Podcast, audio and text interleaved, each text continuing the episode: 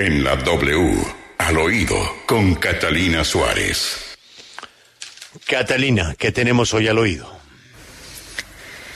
Buenos días, Julio. Hoy al oído, pues, del Partido Verde y de la coalición La Esperanza.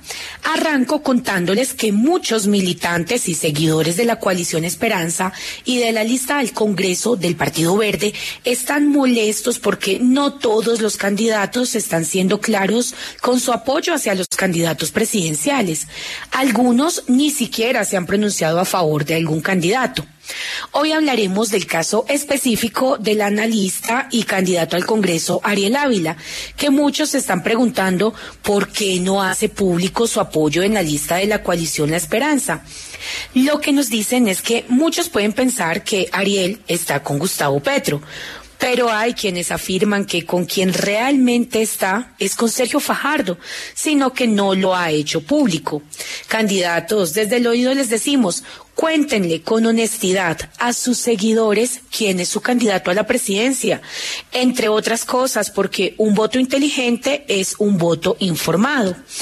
Y por otro lado, quiero contarles que el senador Antonio Sanguino y el candidato a la Cámara por Bogotá del Partido Verde, Gabriel Cifuentes, hoy demandaron ante la Corte Constitucional la ley del servicio militar obligatorio.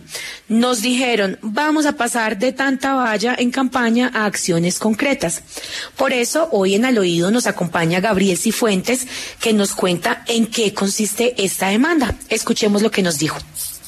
Hoy demandamos ante la Corte Constitucional el artículo cuarto de la Ley 1861 del 2017 que establece el servicio militar obligatorio. Demandamos esta norma por considerarla anacrónica e inconsecuente con la construcción de paz después de la firma de los acuerdos, pero también porque es una institución anacrónica, inequitativa y desigual, donde solo los jóvenes más pobres del país tienen que regalarle su cuerpo al Estado, donde solo las madres más pobres tienen que parir carne de cañón para una guerra. Es por eso que nosotros hoy le estamos pidiendo a la Corte Constitucional, junto con el senador Sanguino, que declare la inconstitucionalidad inmediata del servicio militar obligatorio.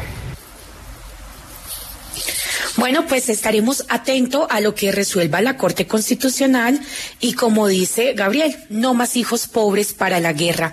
Soy Catalina Suárez en Al Oído W.